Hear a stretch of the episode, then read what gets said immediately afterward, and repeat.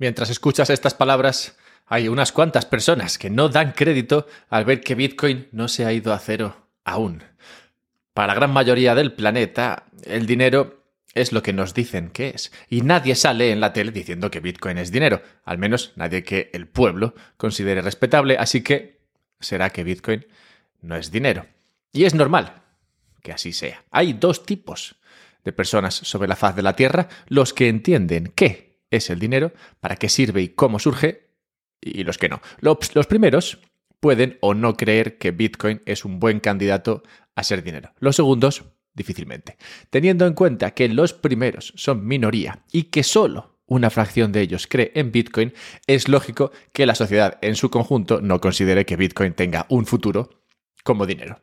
Como digo, esto es perfectamente normal y como bitcoinero vivo en paz con ello. Para alcanzar mi nivel de calma y sosiego a este respecto, solo hay que mirar las cosas con perspectiva. Piensa, por ejemplo, que la madre de la tatarabuela de tu tatarabuela, estaba ahí cuando se fundaron los Estados Unidos. En ese tiempo, Carlos III era rey de España y estaba trabajando arduamente en quitar la mierda de caballo y la de humano de las calles de Madrid. Por cierto, frente a fuerte oposición por parte de los madrileños a quienes les gustaba su Madrid, por asqueroso que estuviera. Hace solo nueve generaciones de esto. Tu ancestro de hace 77 generaciones pudo haber sido discípulo de Jesús. Calculando que cada generación tiene unos 25 años, hace 500 generaciones, solo 500 generaciones, que todo el mundo seguía la dieta paleo. La próxima vez que te sorprenda la manera de pensar de algunas personas, ten en cuenta que no ha pasado tanto tiempo desde que íbamos en taparrabos por ahí. Otra forma de ganar perspectiva es observar cómo de diferente es tu forma de ver la vida respecto a la de tus padres. Viéndolo así, a mí se me hace mucho más fácil comprender que no todo el mundo entiende qué hace bueno a un dinero y cómo puede ser uno más interesante para una sociedad que otro. Fue solo unas 100 generaciones antes del ancestro ese tuyo que fue colega de Jesús que se empezó a usar dinero. Y tu abuelo, tan solo dos generaciones atrás, vio cómo en Estados Unidos se le daba al dinero un valor nuevo por medio de edicto. Magia. En el libro de ¿Por qué oro y por qué ahora? Cuenta el autor que un día su abuelita llamó a sus cuatro nietos, él y sus tres hermanos. Frente a ellos abrió una caja con preciosas y brillantes monedas de oro, acuñadas en distintos momentos. Les dijo, Mis niños, podéis coger cada uno una de estas monedas y quedárosla como souvenir. El resto se las vamos a dar al gobierno, pues las necesita. Dicho y hecho, su abuela, tras entregarles a cada uno su monedita, fue a la oficina gubernamental correspondiente y entregó su oro. Por cada onza le dieron 20,67 dólares. Ella les explicó a sus eh, chavales que tenía que hacerlo, pues era lo que el gobierno exigía y además, como decían los periódicos de entonces, era lo correcto, pues guardar el, el, oro, atesorarlo, lo único que hacía era perjudicar la economía que llevaba años de capa caída. Hablamos, claro, del año 1933 y de la Orden 6102 emitida por Franklin Delano Roosevelt, en la que obligaba a todos los americanos a canjear su oro al tipo de cambio oficial. Hoy día, dos generaciones después, vemos situaciones como la que se vive en Argentina con un cambio oficial, peso dólar muy alejado del cambio real en el mercado, y es hasta gracioso de lo ridículo que es. ¿Cómo pueden tener tanto morro de darte un tipo de cambio oficial tan artificial, tan distinto de lo que realmente transpira en la calle? Quiero pensar que una mayoría de personas hoy ven la trampa aquí y son más o menos conscientes de que se la están colando, pero bien. Hace tan solo dos generaciones, no obstante, nadie se imaginaba que un tipo de cambio oficial podría usarse para extraer riqueza disimuladamente de la gente. La abuela de esta historia que os contaba se acercó a la oficina gubernamental con su cajita de monedas, seguro que plenamente confiada de lo que estaba haciendo, de que estaba haciendo lo correcto y su gobierno tenía seguro como prioridad los intereses de ella y de sus conciudadanos. ¿Qué pensaría esta abuelita cuando tan solo unas semanas después su gobierno, ese gobierno que supuestamente tanto la cuidaba, cambió el tipo de cambio oficial oro-dólar de esos 20 dólares iniciales a 35 dólares. Me imagino a la pobre señora sintiendo cómo la traición iba poco a poco llegando a ser palpable. Pensaría, pero, pero ¿cómo es posible que me pagase el oro a 20 dólares hace unas semanas y hoy el mismo oro valga 35 dólares? ¿Por qué el gobierno, que lo sabe todo y cuida de mí, no me pagó algo más por mis monedas, sabiendo que éstas valían más? Lo que vivió esta abuela entonces y lo que transmitió a sus hijos es lo que hoy nos permite ser más desconfiados como generación. Fíjate si tuvo impacto que su nieto ha escrito un bestseller sobre la importancia del oro. No obstante, este conocimiento no se extiende por igual en todos los sitios. Hace tan solo una generación que hemos visto una explosión cámbrica en los mercados. Nuestros padres han vivido los años en los que han nacido mercados para todo. Mercados de divisa, mercados de deuda, mercados de acciones en todos los países, mercados sobre el precio del oro también, y futuros sobre el oro. Y pasados, bueno, eso no existe. La expansión de estos mercados a todos los rincones hacen hoy más difícil marcarse un Franklin Delano Roosevelt, esto es, ponerle un precio a un activo lejos del precio que le da el mercado. En una época en la que cualquiera puede ver en el móvil el precio internacional de los distintos activos, es complicado explicarle a alguien que te va a comprar algo pagándote la mitad. Como Estado, con su poder coercitivo, pues sí, podrá hacerlo. Pero será obvio para todos que es un robo, y nadie se acercará, sonriente y confiado, a la oficina gubernamental para que le expolien. El mercado, que probablemente más ha crecido, es el de deuda. Todos los países emiten bonos a diferentes periodos y tienen varios tipos de instrumentos cotizando al mismo tiempo, a veces incluso en diferentes divisas. Esto, unido a la capacidad de los gobiernos de manejar directa o indirectamente el precio del dinero, esto es, el tipo de interés, ha permitido un crecimiento masivo del tamaño del Estado. Cuando el Estado era tan grande como conseguía recaudar de sus ciudadanos, había un límite a cuánto podía crecer. Sin embargo, estos activos mercados de deuda y el dinero fiat consiguieron saltarse dicho límite. Ahora ya no es tanto una cuestión de cuánto puedo recaudar, sino más bien de cuánta certeza hay de que yo vaya a seguir recaudando en el futuro y de que no vaya a cargarme la moneda. Si parece que la recaudación seguirá durante las próximas décadas y mi moneda es mejor que las demás, que tampoco hace falta que sea muy buena, puedo emitir cuanta deuda quiera y financiar un Estado tan enorme como sea capaz de imaginar. Incluso si tengo que saltarme algún que otro impedimento burocrático, como por ejemplo el techo de deuda en Estados Unidos. Resulta, fíjate, resulta que en 1917 se le ocurrió a alguien que controlar el endeudamiento del país Estados Unidos, sería algo importante. Es notorio observar cómo hace dos generaciones esta era una cuestión que se tenía tan en cuenta que llegó a entrar en vigor como ley. Hoy, 100 años más tarde, esta misma ley es vista como un impedimento para el buen gobierno. Por tanto, antes de 1917, Estados Unidos no tenía un techo de deuda y el Congreso autorizaba préstamos específicos o permitía al Tesoro emitir determinados instrumentos de deuda. Fue en este año que el Congreso creó el techo de deuda con la segunda ley de bonos de la libertad de 1917, que permitía al Tesoro emitir bonos y contraer otras deudas sin la aprobación específica del Congreso, ahora sí, siempre y cuando la deuda total estuviera por debajo del techo de deuda legal. En los últimos años, este límite de deuda se alcanza frecuentemente y el Congreso ha de ponerse de acuerdo para irlo aumentando cada vez más y así evitar que el gobierno se quede sin dinero para pagar a sus funcionarios y hacer frente a sus gastos en general.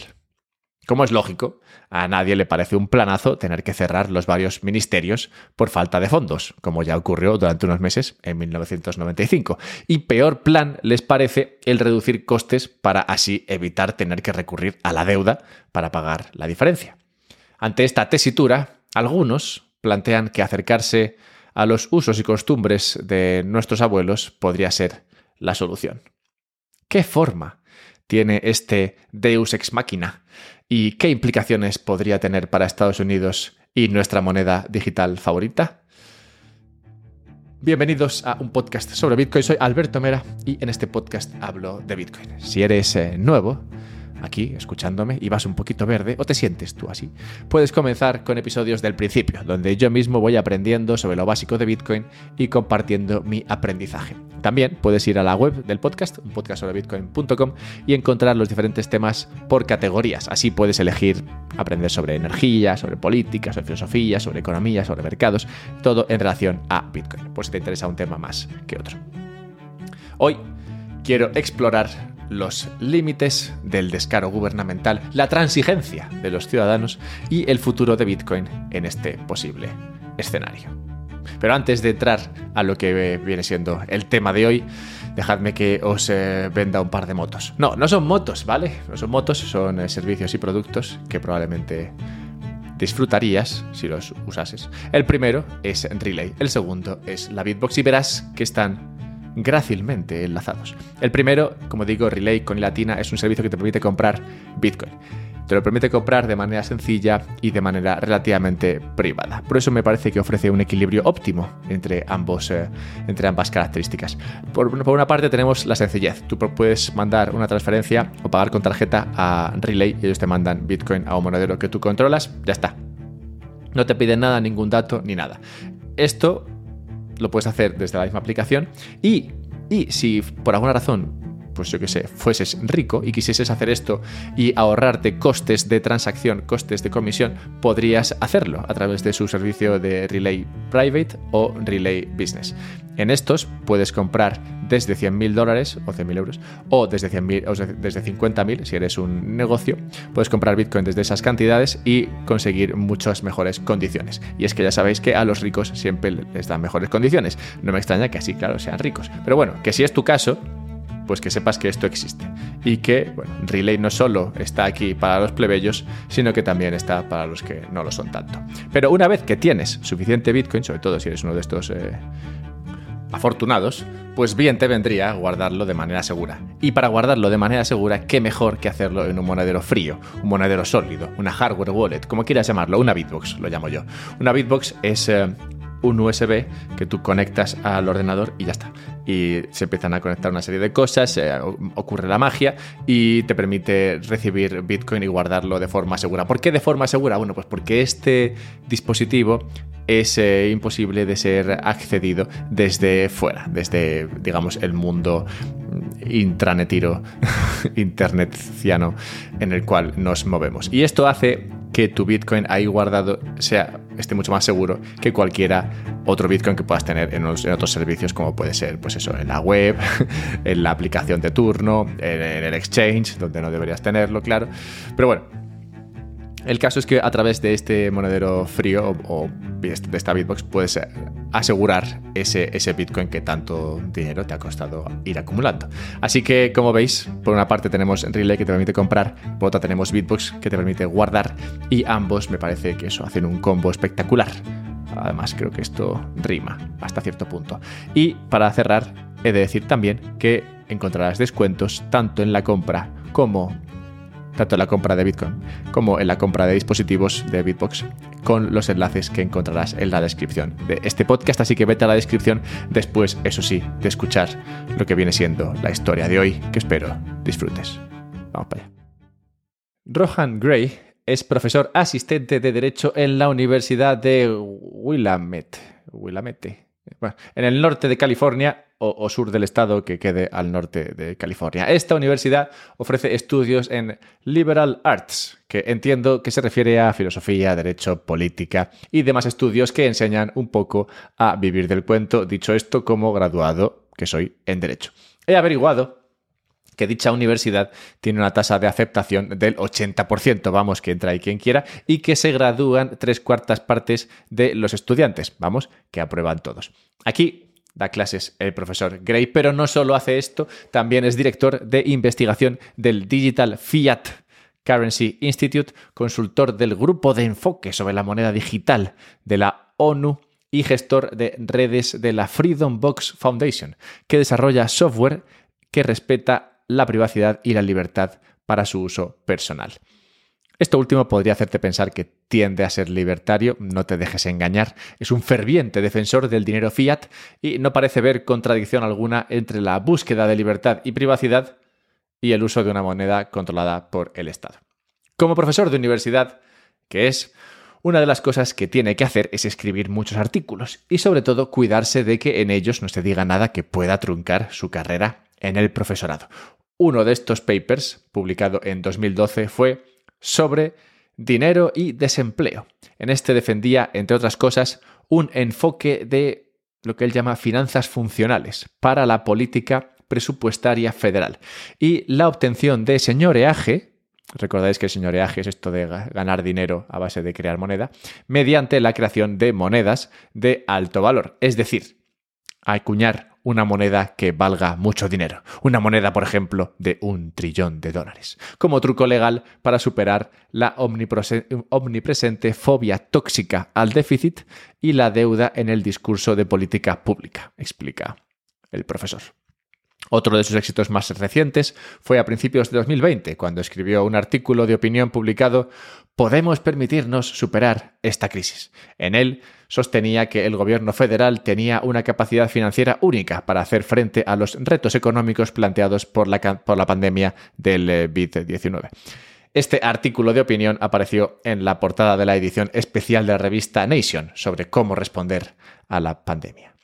Como puedes imaginar, en él planteaba que se podía imprimir tanto dinero como fuera necesario para solucionar este problema y previsiblemente cualquier otro al que la civilización se enfrente. De haberle hecho caso, probablemente ya tendríamos coches voladores por lo menos. Bien, volviendo al primer artículo, a ese de 2012. En este es en el que planteaba una solución algo arcana para hacer frente al tamaño de la deuda americana. Rohan explica primero el problema del techo de deuda. Este, dice, en realidad fue originalmente diseñado para facilitar que el Poder Ejecutivo ajustara discrecionalmente sus operaciones financieras según fuera necesario. Pero, una vez creado, como tantas otras cosas, su propósito se torció. Una de las cosas que sostiene en este documento es que incluso cuando el Congreso da al Poder Ejecutivo una mayor discreción en su financiación, ejerce siempre un control estricto sobre cuánto se gasta y en qué. Por esto, no se trata de dejar que el presidente o el secretario del Tesoro se vuelvan locos y hagan lo que quieran. Se trata más bien de cómo, cuando desde el Congreso se les dice que se gaste una determinada cantidad, estos tienen que hacerlo. Mientras gasten lo que les digamos que gasten, les dejaremos la libertad de decidir cómo hacerlo de la mejor manera. Una de las maneras de financiarse podría ser mediante la acuñación de moneda a un valor determinado. Esta es la solución que plantea al problema del techo de deuda. Resulta, fíjate qué curioso, resulta que existe una disposición legal impuesta deliberadamente, claro, no va a ser sin querer, por un director muy visionario de la fábrica de la moneda de Estados Unidos que tenía objetivos muy ambiciosos, en palabras del profesor Rohan. Esta disposición permite a la fábrica o casa de moneda emitir monedas de la denominación que quieran y en las cantidades que quieran. Las monedas no tienen que tener una determinada cantidad de metal. No tienen por qué ser conmemorativas, ni circulantes o no circulantes. Solo tienen que ser monedas con algo de proof of work, es decir, de alta calidad. Tienen que ser, digamos, bonitas y brillantes. En definitiva, lo que plantea Rohan es que el Tesoro americano, a través de esta disposición oscura y la fabricada de moneda, cree una moneda de platino de un billón de dólares, un trillón americano. La deposite entonces en la Reserva Federal y este abone al Tesoro el valor base total de la moneda. La Reserva Federal así obtendría un activo y un pasivo que se corresponden. Es como si tú llevas un billete de 100 dólares al banco y este te diera 100 dólares en concepto de pasivo por el depósito. En resumidas cuentas, de acuerdo a esta interesante y curiosa disposición legal, el gobierno americano podría reducir su deuda creando una moneda de valor arbitrariamente alto y así eliminar el problema del límite de deuda, que quedaría reducido en la medida del tamaño de la moneda, en términos de valor. Llegados a este punto, imagino que entre vosotros habrá algunos que estéis pensando, esto será una coña, y otros que penséis, hosti, pues no es mala idea. Yo no sé de qué lado posicionarme. Recordad el caso de la abuelita de hace un par de generaciones. A ella un día le compraron sus monedas a un precio y al día siguiente el precio de las mismas era otro bien distinto. Si el valor contable de los activos de un país puede cocinarse al gusto que uno quiera, puede ser que los límites solo los marque nuestra imaginación. Si sigue sin verlo claro, avancemos un año, hasta 1934. Solo ha sido un año, aunque para nuestra abuela probablemente se hayan sentido como diez por el disgusto. Y lo que le queda por ver a la pobre señora. Como explica Lynn Alden, la abuelita no fue la única que tuvo que entregar todo su oro al Tesoro americano. Este requerimiento también aplicaba a la Reserva Federal. El problema era que si la Reserva Federal hacía eso, tendría un patrimonio negativo, ya que seguiría teniendo los mismos pasivos, pero perdería una gran parte de sus activos, el oro de sus cofres. Y si tiene un patrimonio negativo importante, esto es, si está quebrado pero vivo, entonces no se puede decir que sea realmente un banco central independiente, como se supone que es, al menos en el papel, sino que sería pues un brazo del gobierno. Pues todos sabemos que las únicas empresas e instituciones que sobreviven a pesar de dar pérdidas son las estatales. Así que para evitar que la Fed se volviera insolvente y por tanto dependiente, con esta acción, el Tesoro le dio a la Fed una cantidad igual de certificados de oro al valor del oro que le requerían. En teoría, estos certificados de oro representan un derecho sobre el oro, pero no son reembolsables, por tanto no significan nada en realidad. En palabras de Lynn, que lo explica mucho mejor que yo, abro cita, un certificado no canjeable por algo es como una madre que le pone a su hijo un volante de juguete en el asiento trasero del coche para que se divierta y crea que conduce, mientras que es la madre la que conduce realmente el coche. Cierro cita. Pero desde una perspectiva contable, esos certificados de oro mantuvieron solvente a la Reserva Federal al evitar cualquier reducción del valor oficial del lado de los activos de su balance. Y estos certificados, eh, que no valen nada, siguen, NFTs del oro, siguen en poder de la Reserva Federal casi 90 años después. Como de improbable ves ahora, ¿eh? Lo de la moneda del trillón de dólares. Rohan cree que estamos más cerca cada día de su acuñación. Pues digamos, se está descubriendo el pastel y demostrándose que el dinero no tiene por qué ser escaso. Explica Rohan, abro comillas. La primera vez que se habló de esto, gente como Joe Weisenthal, que estaban a la vanguardia del tema, eran tomados como una especie de colgados por aparecer ahí hablando de esto. Pero tras 8 o 10 años de ver lo loco que todo lo demás ha ido, viendo el tipo de cambio radical en la economía y viendo no solo la respuesta a 2008, sino también la respuesta a la pandemia, con el New York Times diciendo la impresión de dinero está, está sobre la mesa de nuevo, y este tipo de cosas, resulta que cuando lo necesitamos hay como dice Neil Kaskari, infinidad de dólares en la Fed. Todo esto hace más difícil sostener ese mito subyacente del dinero escaso. Y la moneda del trillón de dólares de repente aparece, aunque todavía dentro del reino de la fantasía chiflada, un poco más cerca de la realidad. Cierro cita. Sin salirnos del reino de la fantasía chiflada, existe otro paper que encontré, este publicado por Ki Jung Kang y Seung Duk Lee, que estudia cómo se comportaría una economía en la que coexistieran dinero fiat y Bitcoin. La parte fantasiosa no es que ambas coexistan, para mí ya lo hacen. La fantasía está en que tratan de medir el nivel de bienestar en la sociedad conforme se use Bitcoin o fiat. Esa parte es un poco loca. No obstante, otra sección del estudio viene a analizar las condiciones bajo las cuales Bitcoin tendería a ganar la batalla como dinero fiat. Por lo general, tienden a desestimar que esto sea posible debido, primero, a que Bitcoin necesita ser minado, lo cual desplaza recursos de una sociedad hacia la minería, y segundo, a que Bitcoin tiene unos costes de transacción monetarios, comisiones que tienes que pagar, y de tiempo, debido a que debes esperar una serie de bloques para asumir finalidad. Ambos son argumentos bastante pobres, pues no mencionan en ningún caso alternativas de segunda capa como Lightning, ni comparan dicha finalidad de las transacciones Bitcoin con las que ofrece el sistema fiat.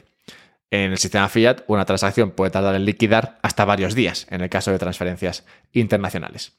No estamos, de todas maneras, para esperar que un paper hable bien de Bitcoin, salvo que su autor sea Pérez Marco, claro. Dicho esto, supongo que con ánimo de ser exhaustivos, sí que estudian un escenario en el que Bitcoin podría ser superior al dinero fiat. Y este es, obvio, cuando el dinero fiat sufre de inflación. Cuanto mayor sea esta, muestran sus modelos, mayor el atractivo para los distintos actores en una economía de usar Bitcoin. Rescatemos, pues, en este punto, la tesis de la moneda del trillón de dólares. Esta idea no es más que un artificio contable para permitir sostener un sistema que hace aguas. No haría a Estados Unidos más rico, de la misma manera que tampoco te convertiría en millonario a ti el pintar un billete de un millón de euros. Pero como artificio contable tiene valor. El valor de mantener un sistema endeudado hasta tal nivel que tiene que inventarse estas artimañas para dar una imagen de robustez, aunque dudo que consiga siquiera eso. A pesar de que podría funcionar, como funcionó lo que hicieron hace dos generaciones, el impacto de convertir el dinero en una broma es algo que no se puede medir. Igual que no se puede medir el nivel de bienestar, por mucho que se empeñen Lee y Kang. El profesor Rohan estima que la verdad se abre camino y pronto llegará el día en que la gente se dé cuenta de que el dinero puede ser lo que queramos, e imprimirlo y traerlo del reino de fantasía no planteará problema alguno. Yo digo que cuando lleguemos ahí, como bien muestran los modelos matemáticos de nuestros amigos Lee y Kang, sea en esta generación o la siguiente, el mercado dará el valor de un trillón de dólares a una moneda. Sí, pero no será una de platino. Si te ha gustado este tema y la unión de estudios por parte de Linalden, Rohan y nuestros amigos cuyo apellido me niego a tratar de reproducir de nuevo, pues puedes eh, ayudarme a que saque más de este contenido a través de Patreon, patreon.com barra un podcast sobre Bitcoin. Puedes ayudarme también viniendo a mis directos, que los hago, y varios, en Twitch. Puedes también ayudarme escuchando este podcast en aplicaciones de podcast como Fountain, donde puedes enviar y recibir sats, sobre todo enviarme sats a mí, No, no, no te líes. Todo esto me ayuda a sacar adelante este contenido. Y también hay maneras de ayudarme que también te ayudan a ti. Perdón por la redundancia. Por ejemplo, lo que comentaba antes, comprar Bitcoin a través de Relay me ayuda, te ayuda, y guardar ese Bitcoin en una Bitbox me ayuda y te ayuda. No dejes de mirar los enlaces en la descripción. También puedes encontrar enlaces a los estudios que he usado para este contenido y todo eso, como digo, en la descripción del podcast, que es la parte más entretenida de todas. Así que échate un vistazo por ahí, haz clic en algunos links de esos, aunque luego no hagas nada, pero me hace ilusión, luego lo veo en estadísticas. Y nada, nos vemos pronto, un abrazo, a cuidarse, cuidado con las monedas de platino. O si tienes alguna en casa, pues no sé, guárdatela. Quién sabe, igual mañana por decreto vale un trillón de dólares.